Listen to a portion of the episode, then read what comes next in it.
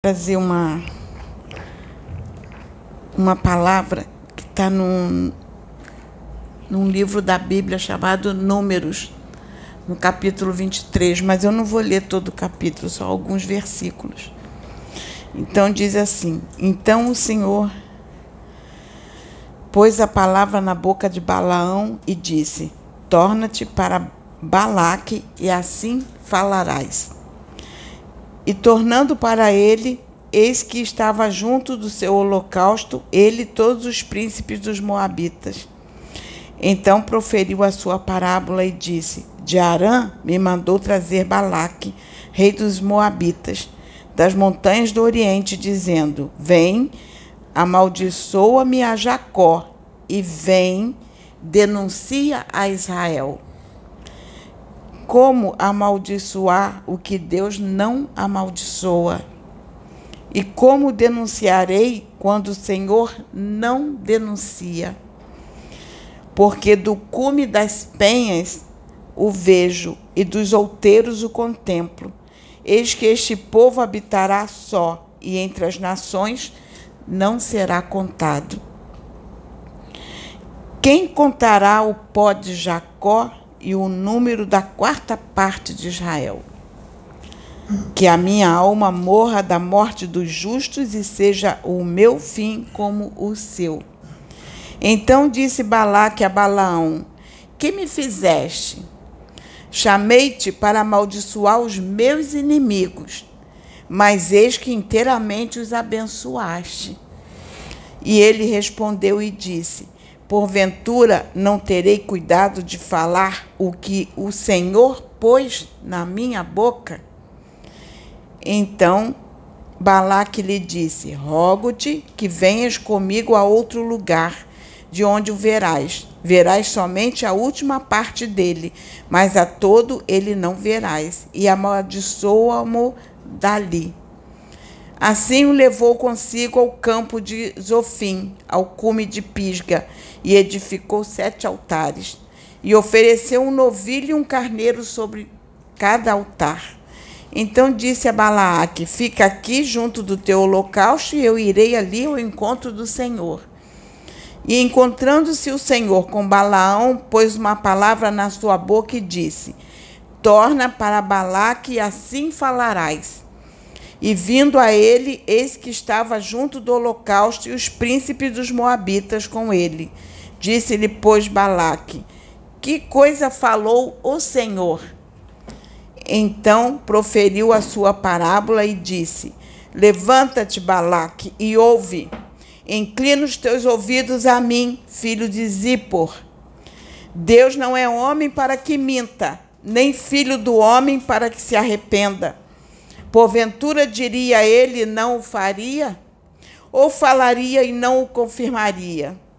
Eis que recebi mandado de abençoar, pois ele tem abençoado e eu não o posso revogar. Não viu iniquidade em Israel, nem contemplou maldade em Jacó. E o, o, Senhor seu Deus é com ele, e no meio dele se ouve a aclamação de um rei. Deus os tirou do Egito, as suas forças são como as do boi selvagem. Pois contra Jacó não vale encantamento, nem adivinhação contra Israel. Neste tempo se dirá de Jacó e de Israel: que coisas Deus tem realizado. Eis que o povo se levantará como leoa e se erguerá como leão não se deitará até que coma a presa e beba o sangue dos mortos. Então Balaque disse a Balaão: Nem o amaldiçoarás, nem o abençoarás. Porém Balaão respondeu e disse a Balaque: Não te falei eu, dizendo: Tudo que o Senhor falar, isso farei?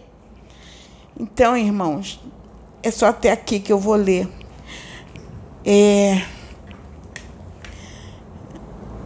é, Balaque, ele queria que Balaão amaldiçoasse o povo que Deus levantou, aquele que Deus levantou para trazer as novas, as boas novas, trazer as mensagens. Ele queria que aquele povo fosse amaldiçoado. E Deus falou bem claro: Deus não é homem para que minta, nem filho do homem para que se arrependa. Dirá ele, não cumprirá? Pois esta casa é de Deus, foi levantada por ele. Foi levantada antes mesmo de Pedro ter nascido, antes mesmo de Sabrina ter nascido, esta casa já tinha sido levantada. Na, no, na, no plano astral, os planos já tinham sido estabelecidos. E esta casa já foi levantada há muito tempo para iniciar uma grande obra. Porque isso aqui nós construímos agora há pouco tempo, mas essa casa já existe desde 1907.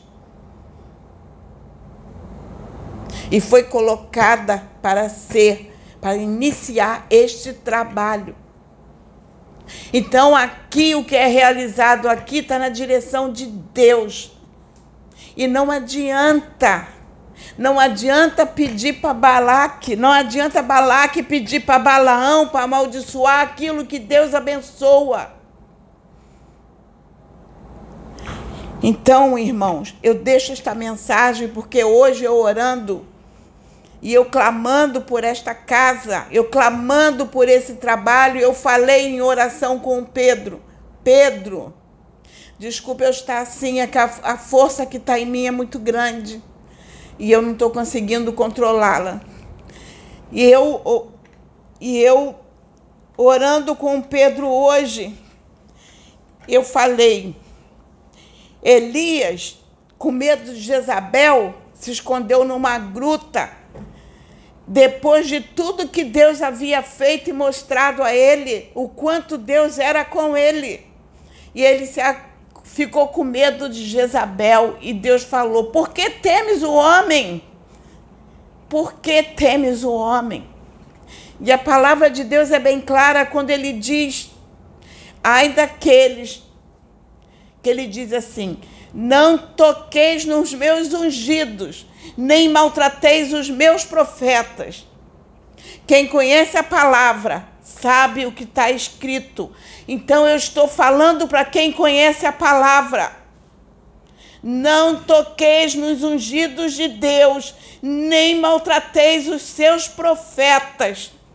Deus não é homem para que minta, nem filho do homem para que se arrependa. Dirá ele, não cumprirá? pois o que tem sido dito aqui nesta casa irá se cumprir palavra por palavra, porque Deus está à frente deste trabalho e será realizado. E muito do que está sendo dito aqui se realizará.